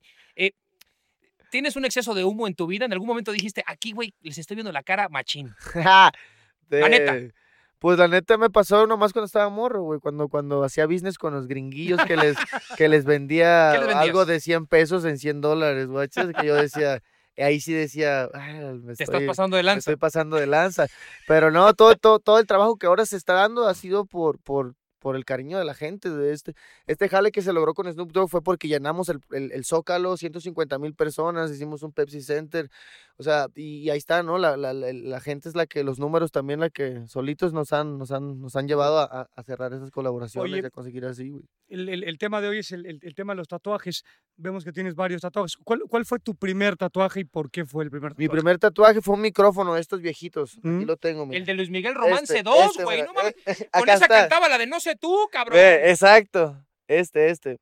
Ese fue el eh, primero. Ese fue el primero. Fue, este tenía 17 años, güey. ¿Y, y, te arrepientes o no? No, no, no. A, ah, mi, jefe le dije, o sea, le dije, hey, no me regales nada, no quiero nada, nomás déjame tatuar, ¿no? ¿Y qué te dijo tu jefe? Me dijo, hazte un pinche tigre así bien chingón. Me dijo, va para adelante. Sí, va para adelante. ¿Y el escudo del Cruz Azul, güey, lo traes? ¿Eh? ¿El escudo del Cruz no, Azul? No, ese no me lo puedes No, no, no, Hasta que ganen otra vez, güey, hasta que ganen. ya, con, ya con nueve estrellas, güey, ¿no? Sí, sí, ya, ya, ya. ¿Y los demás tatuajes Trae una Z en el, en el pecho, doctor, ahí como en el abdomen. ¿Qué pedo ahí con eso? Es dos, es, de hecho parece Z, pero es un dos. 624. 624, que es el, el área de, de, Cabo San Lucas. El código, código postal. Ah, ah eres como Rey Misterio que se puso el de San Diego, güey. Exacto, Estás con todo, papi, ¿eh? Exacto, Estos güeyes de California son otro pedo. Estos güeyes de California. 624, ¿Y hay alguno que, que, o sea, que aprecies más? Uno de tus tatuajes que digas, puta, este es el tatuaje, ¿no? Estrella. Yo creo que este que está aquí, esta calaverita con, con, con el eclipse aquí arriba, esta me lo hice cuando falleció mi carnal, como como dos semanas después, un, mi mejor amigo de toda la vida, ah, que, amigo. Ajá, que era mi carnal, mi carnal que siempre estuvo conmigo, el güey le dio cáncer, cabrón. Y, y, falleció, güey, y este me lo hice, entonces este... es en honor a tu... Es en honor, yo creo que este siempre es el más emotivo que... Que aparte decíamos antes, antes de que llegaras al, al inicio del podcast, este, que de pronto el, el, tema del tatuaje, porque en alguna época, yo tengo 50 años, pues puedo ser tu papá, cabrón, este, el, el, que se tatuaba, decías, puta, es eh, es como muchas veces es malando, es criminal, o sea, siempre se hacía de menos. Y de, y de pronto ahora el, tatuaje se ha vuelto un, un, tema artístico, o sea, los tatuadores se han vuelto rockstars y cobran un platal, o sea, ha cambiado la percepción del tatuaje, ¿no? Exacto, yo creo que es eso mismo que te digo, que igual la percepción hasta de la misma música rap ya cambió, igual los tatuajes, y es una onda que, que todo, todo cambió, ¿no? Las tendencias de la moda casi en todo el mundo van a pegarse al hip hop, los, los de los tenis, una cultura de los sneakers también a pegar al hip hop. Entonces yo creo que todo eso le dio, le dio pues un, una apertura más al público. hablamos de la, de la dieta esta vegana. ¿Tú, ¿Tú fumas marihuana? ¿Te gusta la marihuana? Sí, sí, yo estoy en pro de la, de la leg- legalización. Tú, o sea, tú- tú- o sea. ¿cuál es tu argumento? ¿Tú qué opinas en esa situación? Hay gente que dice, puta, no se puede legalizar y hay mucho, hay Yo creo que, que porque siempre ha estado estigmatizada y también ha sido ilegal, pues está vista de una forma mala, ¿no? Y, y la forma también hasta de mismo conseguirla, porque la raza lo que quiere nada más es como fu- fumar, fumar, a lo mejor como fumarte un tabaco, llegar a tu casa, sentarte y fumarte un tabaco, la raza solo quiere fumar. Y luego hasta por esta, por esta onda de que es ilegal, está más peligroso salir a la calle a buscarla o tratar de buscar algo cuando en realidad si fuera legal pudiéramos tener en la casa dos, tres plantas y de esas mismas plantas te abasteces y, y no ocupas estar saliendo a la calle, no ocupas hasta, hasta hacer una industria, ¿no? Tú, tú ya no hay como una, un suelto efectivo, tú mismo tienes tu- tus Sí, y tú Sí, te vuelves mismo... productor de... Es, exactamente, y, y la, y creo que eso traería pues otro tipo de turismo también a México, gente que fuma en todo el mundo que dice, yo no voy a ir a un lugar donde no pueda fumar. Dicen que en, en Colorado que legalizaron la marihuana, puta, que la, la- la- migración que hubo en un lapso de seis meses fue una pinche Mucha gente de brutalidad. Estados Unidos ya vendría a México, muchos que son que son smoke, smokers vendrían acá porque ya pueden. pues, digo, "Ay, voy a México, me quedo en un hotel y abajo hay un coffee shop donde puedo. ¿Eres de Puedo- pastelitos eso también o no? ¿eh? ¿Eres de pasteles también? No, no, no, fíjate que eso, eso me, me, me pone mal, me duerme, no sé, como que no me, no me cae, ¿Qué- no me y, muy bien. y qué se siente? O sea, tú, tú, o sea, fumas por alguna razón especial o de pronto estoy en la casa y me echo o Yo la neta les voy a decir, yo empecé porque veía a los raperos, la neta que fumaban Biggie, desde Biggie hasta Tupac, que fumaban y, y- y nunca fumé hasta, hasta mis 17 años, ya como que empecé a fumar porque por mis papás, yo siempre viví con mis papás y, y, y son unos güeyes que me, que me inculcaron valores cabrones y sus reglas en su casa, no puedes hacer lo que quieras, ya sabes. Entonces me, me, me- aguanté y, y de hecho cuando yo, yo encaré a mi, a mi, a mi jefe, güey, yo, yo, yo esperé un día que saliera del trabajo, me, me, me puse afuera don- donde se estacionaba, me prendí mi, mi churrito, güey, y llegó el vato y me, y me dice, "Ey, ¿qué, ¿qué crees que estás haciendo, cabrón? ¿O qué? Le digo, le digo, jefe, aquí estoy, ahorita, ahorita me voy, aquí me, ahorita me voy a meter al cuarto y, y la neta quiero hacer música, o sea, me, voy, me voy a poner a escribir y me acuerdo que le dije, le dije como Biggie, como, como tú pagas, y ahorita y no me voy a ir a la calle, es más, ahorita en una hora me vas a ver en la cocina comiendo. O sea, te inspira, te, te- te- surge el duende Sí, con esto que- para, sí, para escribir. que- sí, es como un, sí, un estimulante, por decirlo así, para mí. En mi caso hay otras, otra gente que lo usa para relajarse, para el dolor, para los sí, sí, ataques sí, tiene- tiene, epilépticos. tiene muchísimas, este, muchísimas. Sí, en mi sí. caso, cuando estoy en el estudio, me, me, me pone como en mi zona, me relaja. Es como fumarme. he- yo he fumado tabaco de cuando, cuando estaba morro, ya no fumo desde hace mucho. Y me acuerdo que fumaba y como ¿Qué diferencia hay? el tabaco me, como que me mareaba poquito y eso estaba chido, ¿no? Como que te mareaba poquito y estabas ahí, no sé, pero no, no me resultaba ya después no, grato, mejor, mejor la weed, como que poquito, me relajaba, me ponía ahí, me también me concentro, como que. ¿sabes? Y, y ya, pero, pero no, no, antes era más, cuando estaba más morro, que te vale madre todo y vas hasta en el carro fumando, güey, ahora ya no puedo hacer eso, es como que, güey, Estás no, más responsable. tienes que concentrarte bien, Seguro. sí, no es como que puedes ir en el Ahora, carro. y, y- el tema del reggae no te interesa porque, güey, te puedes ir a Kingston y te vuelves loco, cabrón. O sea, nosotros Exacto, cuando fuimos a ver a la selección que jugaba en Kingston, te cuento, a cinco cuadras del Estadio Nacional de Kingston ya empezaba esta, este, este aroma y de pronto, güey, cabrón, iban 20 minutos de primer tiempo, la gente le valía madre el partido y nosotros también, cabrón, porque el pinche olor ya era, era penetrante, güey, no había una Con razón le no comentabas así los partidos, ¿verdad? Con razón bien No, fluido, cabrón, estabas, güey, no te parabas. que dice, bien, eh, Ah, eh, ya Yo ya corría qué. más que Usain Bien Bolt, horneado, güey. Usain bien Bolt ya me la pelaba corriendo. Imagínate lo que era eso. Ahora, este güey en Ámsterdam sería Dios. ¿Por qué no eres del Ajax, cabrón? en Ey, vez del Cruz sí, Azul. Ya sé, ¿no? Y del ¿Sabes lo que serás en Ámsterdam, güey? Un pinche Dios. ¿Estás de acuerdo? Ya fui, ya fui para allá, está, está chido. ¿Te gustó? Me gustó, me gustó. Muy, muy las calles, muy, ¿eh? muy, muy, muy. ¿Cuál es? Muy, muy Las vitrinas. ¿no? Las vitrinas, así. Sí, Así exacto. como estas, güey, así, está, así Exacto. como estas, güey. En ¿Fuiste a las especial esa calle, en especial esa calle de las vitrinas, Mira qué bien, cabrón. Hay de todo en las vitrinas, ¿eh? Ojo. Oye, Hay de todos oye, los gustos. No vamos a empezar aquí a discriminar. trucha ahí, porque Hay que ponerse sí, sí, vivo, hay sí, que ponerse vivo porque hay para todos los gustos. asustado, Ah, puedes sí, salir sí, sí. asustado. Ahora, yo te quiero preguntar rápido. El doctor García, un día estábamos en Buenos Aires, fuimos a ver la final de la Copa Libertadores entre Boca y River, que no se jugó porque hubo unos madrazos en un camión y fue un desmadre.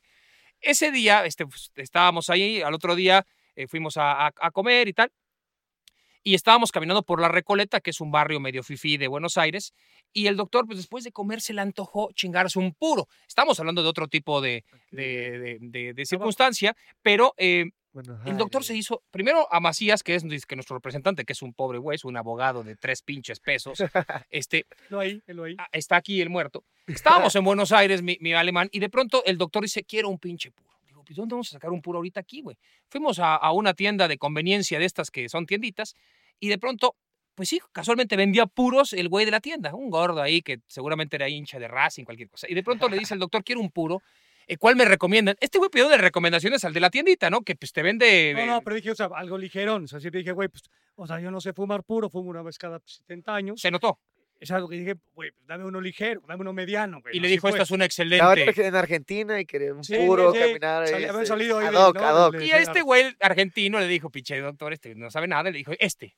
Y entonces el doctor escoge de entre dos, dijo, agarró el que fuera, le agarró el más caro dijo, excelente, excelente elección.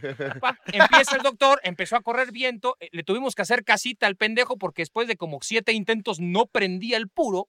Yo creo que lo dieron mojado, Y de pronto el doctor nos empezó a pendejar, ¿ustedes qué van a saber? Y empezó a darle los golpes.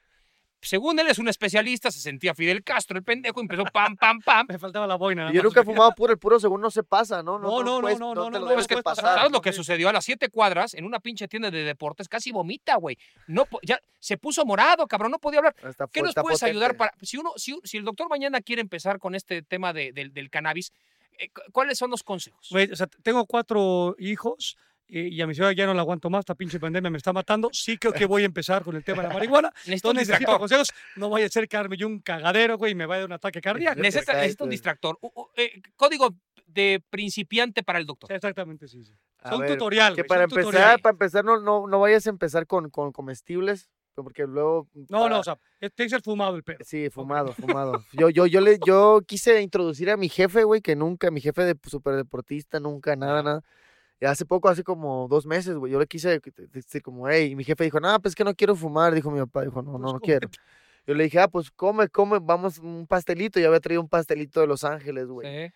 Y, y lo partí, lo partí en cuatro pedacitos. Y mi jefe agarró y se me dijo, no, yo quiero, quiero dos. Y agarró, Poco, se metió dos, güey. Y yo, pues, yo también no, yo Como también. cacahuate japonés, cabrón. Sí, güey. Y yo no, te, yo no, pues no como esas madres, no sé cómo es el, el son Sí, los sí, sí, síntomas cómo- ni nada. tu organismo. Ajá, y mi jefe como que empezó todo bien, se sentía bien, me decía, me siento bien fuerte, güey. Decía mi papá. Decía, Están "Siento- saliendo me alas, dijo acá, cabrón. o sea, pero yo no me daba cuenta que como era comestible, lo que él sí estaba sintiendo era en su cuerpo, era Sí, en los brazos, en sí, las sí. piernas. Ya no era como cuando la fumas que es más, te relaja más la Mucho más mente. en la cabeza. Ajá, y en sus brazos empezó como, güey, me siento bien fuerte, güey, porque yo, yo- y yo le decía, fuimos a comer, yo dije, le dije, se la come y pues me la va a dar hambre, lo voy a llevar a un restaurante, y estamos en un restaurante y me dijo, siento un chingo de fuerza, güey, en, mi mis brazos, en mis piernas, ¿Y qué pasó, y le digo, güey, digo, no, cálmate todo bien. Y empezó así, poquito a poquito. Y se empezó como a empeorar porque, eh, pues el vato también tiene ataques de ansiedad, güey. Ha tenido No, así pues, como. estás muy No, no, cabrón. también, Güey, También, hijo de puta. no espérate, no espérate. eso. Y entonces empezó con la taquicardia y empezó. Y, le, y empezó de que no, ya me va a dar un paro, me, me va, empezó como morir, le empezó a desarrollar la ansiedad, güey, eh, por ende del comestible. Sí. Entonces, ya el vato a, a tal de que se paró y me dijo, llévame a un doctor, llévame a un doctor. O sea, mal, empezó Mal. mal, el pedo, güey. ¿Lo llevaste al doctor? Y, y lo llevé al doctor, güey. De- to- terminó todo mal, güey. Terminó todo mal porque lo llevé al doctor. Me terminó el doctor dando un, un recetándome rebotril para que le diera, para que se calmara. no, estaba peor, güey. Entonces estuvo peor, güey. Sí, sí, sí. O sea, Una ya yo, yo- y yo dije, chinga, ¿para qué O sea, siento chingados? que el tutorial lo vamos a dejar para otra ocasión, cabrón. O sea, No, por eso, lo primero hacer, que güey. debes hacer, lo primero que debes hacer es no comer No, no comestibles luego porque es- están bien fuertes. ¿Y tú cómo andabas, güey? ¿Tu jefe estaba Ah, yo estaba bien, yo estaba normal, yo estaba Pero entonces, o sea, no, no, no es no se. Comestible más- Luego, más siguiente, fuerte. esa siguiente... Lo, lo que digo es que te des, por ejemplo, si quieres fumarla, yo estoy seguro que con dos, dos fumes que te O des, sea, dos, o sea, dos, dos caladas, dos caladas para empezar, si no has fumado, ¿eh? Y ahí sí lo tengo que pasar o ni madres. Ahí sí lo pasas, ahí sí lo pasas, te lo pasas y lo, lo sueltas. Como un cigarro, como el cigarro normal. Ajá, pero con dos, si no has fumado nada, es más que suficiente. Sí, con dos nada más. Vamos, a, a- apunta, cabrón. Nomás dos, pinche doctor, luego te Dos, pasas de sí, Soy un pinche no, no. atascado de mierda, o sea, no sé si voy a poder contener. Es goleador, güey. Acuérdate que estos güeyes son insaciables. No, a mí me ha pasado que se han palideado este, compitas o, o amigas, en su caso, este, morras que, ay, dame, ya, yo quiero fumar, eh, dame, y fuman, Pum, fuman cabrón. y... Oye, güey, no vaya. güey, Es que, güey, es que es peligroso, hay que tener Ah, cuidado, güey. Hay que tener cuidado. Hay que tener te cuidado con estas cosas. la Sí, neta, sí, sí, O sea, aparte el doctor, ya sabes, es un pinche atascado, es un güey amante del amor, se ha casado 20 veces, imagínate, acá le, le da tres pinches Yo madrazos. tengo una a 20, rolita, tengo una rolita que se yo- llama yo La en los Pálida. 60 hubiera sido un puto Escúchala. Dios, cabrón, ¿no? Esta de los... O sea, yo nací, nací en una mala época, Era un cabrón. hippie este cabrón. No mames. Imagínate, mi alemán. Oye, Alemán, ha ha cambiado ahora, ahora que es un rockstar, ya has crecido de forma brutal y ¿no? lo de Snoop Dogg y tal. Eh, la vida te ha cambiado, la ves diferente, te has agrandado, has perdido piso. O sea, ¿cómo llevas esta madre de ser un, una pinche figura? Porque eso es lo que Eh, no, no, no, no, no, nunca me ha agrandado, la neta, y nunca se me han quitado las ganas y la, ilusión de, seguir escribiendo rap, así como que de seguir creando, no se ha perdido, y yo la neta vengo, yo vengo de bien humilde, güey, de, un lugar tan humilde que, aprendí a ser, a ser feliz sin dinero, así en ese tiempo, y con rap, y con, y, con un churrito de mota, y comiendo ahí mis quesadillitos, o sea, aprendí a ser feliz en otro punto de mi vida, güey, ¿sabes? Y esto que tengo, pues ya son puras bendiciones que, que pues yo recibo con, con mucho cariño y con mucho gusto y, y, va para atrás, ¿no? Y lo que puedo dar, devolver, ahí va. Y no, y, y ha estado así, este, y la, la neta, la neta, esto del rap es un sueño, bro, porque no, no, no, no existía aquí en México o no había como cabida para decir, ah, eh, hay raperos en México, ¿sabes? No, solamente en Estados Unidos. Entonces ahorita yo estoy bien contento que, que eso mismo, que el rap me haya pagado porque justo me esperé varios años como en, no incursionar en otros, en otros géneros como reggaetón o R&B o pop o hasta buscarle por otras fuentes, ¿no? Siempre me quedé con eso mismo, del poder de la palabra y que no, esto el rap va a pagar. Aquí en México va a haber un día que sobres y, y ahorita es- está pasando, ya que tengo 30 años, yo estoy aquí desde los 20, se podría decir, ya dándole de lleno, entonces ahorita, ahorita es cuando yo digo, qué bueno que está pasando y, y, pues vamos para adelante. Ahora este madrazo con, con Snoop Dogg, ¿tú piensas que te va a llevar ya a otra dimensión? Sí, yo creo que, que esto, pues es, es en la historia del rap, va a quedar marcado ya es- este, junte y, y en todo el mundo, ¿no? En- ahora sí que esta canción la van a escuchar en todo el mundo, creo yo, por, por Snoop Dogg, gracias a él que es una- un personaje conocido en todo el mundo. Y, y sí, va, va, va a marcar otra época en el rap y es lo que te digo, va a empezar a ver ya una industria más grande. Y de hecho, nosotros el 28 que tenemos, bueno, que tuvimos el, el, el show, es, ahí dejamos un statement muy claro que, que lo que lo que va- lo que es Homebrew Mafia ahora, que te digo que ya tenemos otro otro apoyo de, un- de un de un mayor de Oye, nosotros. si mañana te llegan, oye, quiero hacer un dueto contigo, pero rap, reggaetón, y eso, ¿estás abierto o ni Ah, sí, esto estoy abierto, sí. Sí, cuando estaba morrillo escribía, escribía cosas como que eh, que se joda el reggaetón y así, ¿sabes? Pero porque era, era un rollo de que raperos contra reggaetoneros y rockeros y punquetos y estaba muy separado. Ahora ya hay como una mezcolanza de, de, de todo y sí, estoy dispuesto a, a, a grabar ahí con, con, con J Balvin. Con J Balvin. Compitas, compitas, compitas, sí. Sí, sí, sí. ¿Qué, qué tal es ese güey? ¿Cómo es? Es, es, es, es buena persona, güey. Es, es mejor amigo de, de, del Milman, hay un amigo. Oye, eh, ¿dónde te podemos seguir? ¿Dónde te puede seguir la gente que igual todavía no está muy compenetrada con el rap, güey? ¿Dó- ¿Dónde, dónde, ¿Dónde hay que seguirte en Instagram? En? Instagram, el Instagram es MX Alemán MX y también las, las redes sociales del Twitter, el Facebook también está como MX Alemán MX y pues búsquenme, ahí pónganle alemán en el YouTube y ahí, ahí les voy a salir. Me va a salir Jürgen Klinsmann, cabrón. sí, sí. ¿Cómo le pongo alemán? Me Ah, va a salir Lothar alemán, Mateus, ey, güey. ya, ya tengo ese nombre yo, está, soy el primerito que sé. Eh, ya, ah, ya lo, ya, ah, ya lo tengo, ya lo O sea, no me sale Manuel no te va a Neuer. salir nadie. Oye, yo. ya está Poca topado, güey. Cambio, tú y yo ponemos nuestro nombre, cabrón, y salimos en el. No, doctor, no salimos. En el submarino, o sale cabrón. puro pinche escándalo pitero, malintencionado. Doctor, ya sabes cómo son de miserables estos güeyes. Muchísimo, eh, Alemán. Pues muchas gracias, cabrón. Te amamos, alemán. Es un, No, placer que hayas estado acá con nosotros en este podcast de Exceso de Humo de Amazon Original. Muchísimas gracias. Queda pendiente ir a uno de tus pinches shows. Eh, pero Por Los Cabos, favor, oye. Por Sí, favor, esa es por una favor. invitación a Los Cabos Ya. y también, por supuesto, la fumada, huevo, también queda pendiente. Vamos a darle, vamos a darle. Es más, hasta vamos a pendientes. grabarlo, vamos a grabar con el doctor. No, el doctor, pero doctor tenemos puede, ahí también puede. un pinche marihuano como el TJ, entonces tenemos fiesta completa. El doctor es capaz de ir con un martillo al arco y de hacerlo madres, güey. Con, ya con esa madre encima se De va nadar, y de nadar encuerado. destroza una de las bellezas De los- naturales del país, güey. Este güey es una locura. se Avienta la lancha, Aqu- en cabrón. Aquaman, se convierte en. Aquaman. sí, Guacaramán va a ser este cabrón. Alemán, Alemán, pues abrazo grande. Muchas gracias, No, cabrón. cabrón. gracias, gracias por invitarme. Crack, 100, al figura, 100. gracias, güey. Ustedes, cabrones, gracias.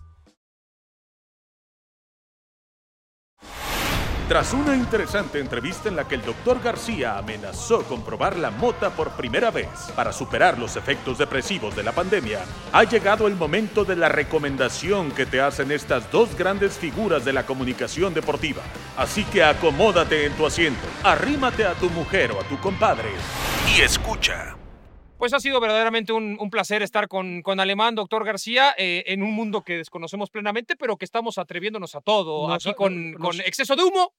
De este Amazon Original. Ya es un podcast de ya Amazon Original. Parezco ya ventríloco, cabrón, o sea, no jodas, ¿no? Bueno, yo le trato, es que para que sea un branding, para que, que yo digo esto y usted dice lo no le estamos pagando a Aquiles para que haga eso, güey. Eh, no, si también aquí le estamos Ah. pagando, pero ese pinche Aquiles, de aquí después Amazon nos va a cepillar y se va a quedar con el muerto de Aquiles, que es lo Sí, peor de todo. Sí, tiene una linda voz, cómo no. Por cierto, doctor, hablando de tatuajes, el mismo Aquiles me ha recomendado y tiene toda la razón, y aparte usted lo puede conseguir, fíjese nada ¿En más, dónde puedo conseguir y qué puedo conseguir? por Amazon, doctor. ¿Por dónde ¿Pero más? qué voy a conseguir, güey? Es un libro que se llama Ali Rap. Hemos hablado de tatuajes, hemos hablado de rap.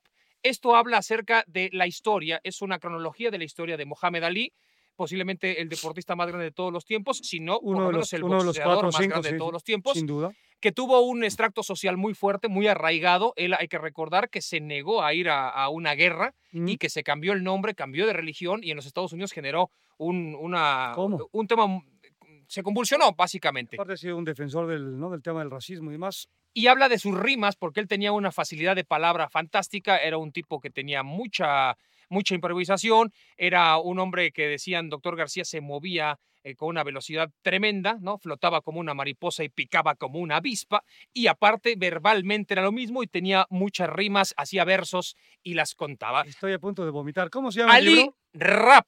Usted Muy lo puede conseguir por Amazon, es una joya recomendada por nuestra voz comercial y tremenda de Aquiles Castañeda Bomer. Entonces, y, y vamos ya a recomendaciones eh, particulares. Eh, o sea, ¿a ti qué libro? O sea, Yo voy a recomendar De- una o sea, película. una película. O sea, pero que, Sí. te, haya, que te haya tatuado puntual. o sea, a mí me tatuó mucho porque me recordó muchísimo a las dos personas. Mira, yo amo a muchas personas, pero así de am- amor desproporcionado es el amor por mis hijas, evidentemente.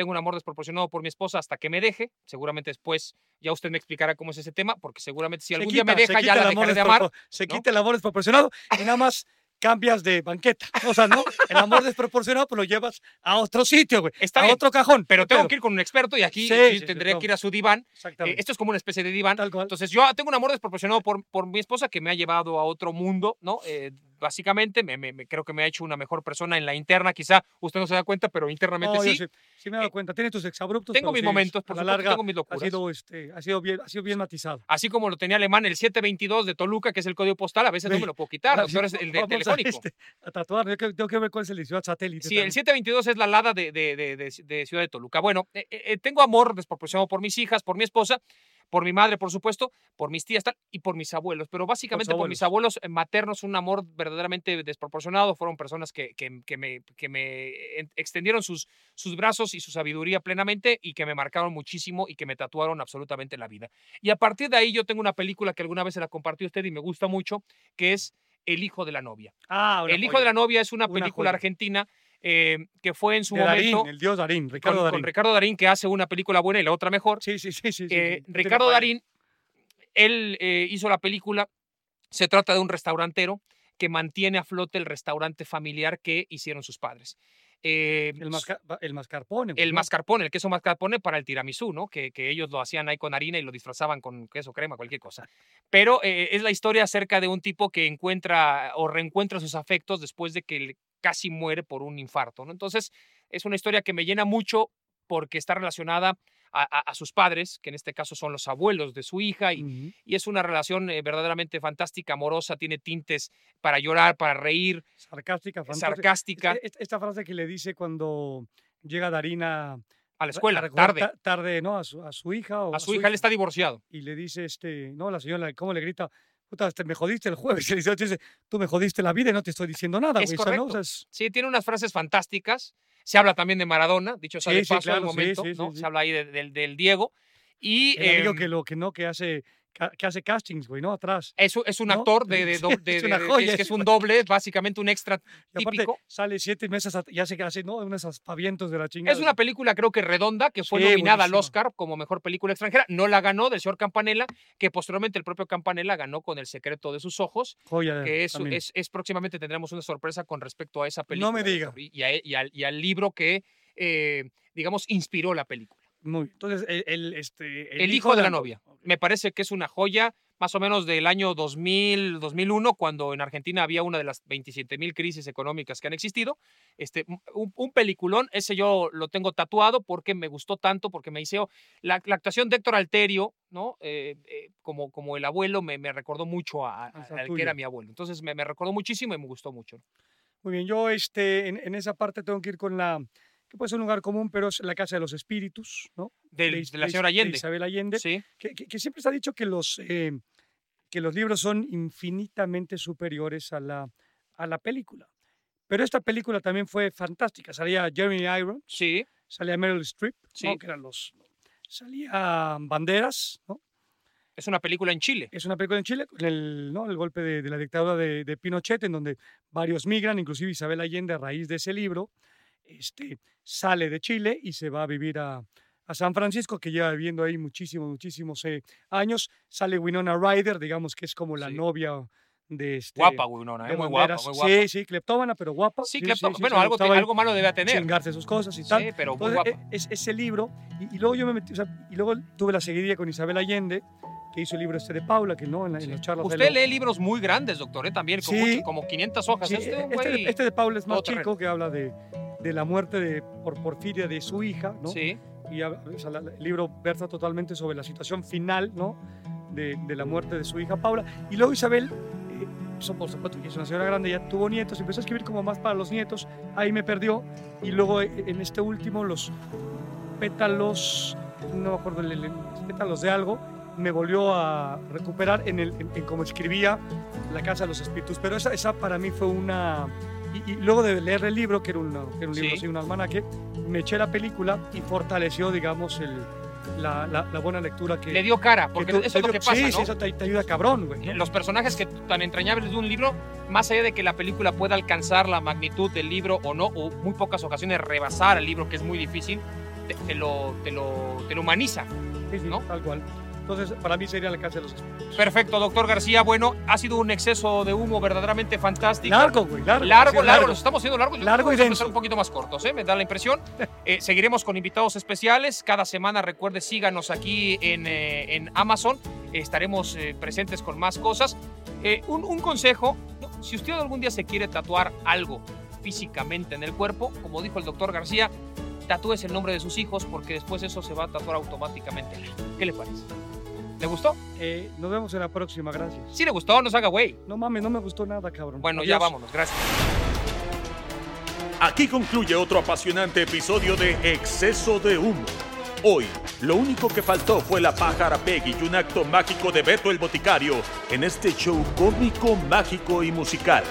Recuerda pagar a tiempo tu suscripción de Amazon Prime para escuchar nuevamente al Dr. García y Cristian Martinoli en esta apasionante producción de Amazon Original. Hasta el próximo episodio.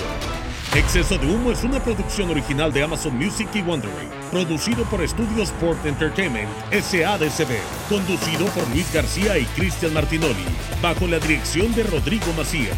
Diseño de audio, Emilio El Chino Ortega. Producción ejecutiva, Rodrigo Macías, Aquiles Castañeda Bomer y Francisco Lavar. Exceso de Humo es una producción de Amazon Music y Wondery, Jessica Radburn y Marshall Louis. Hasta muy pronto.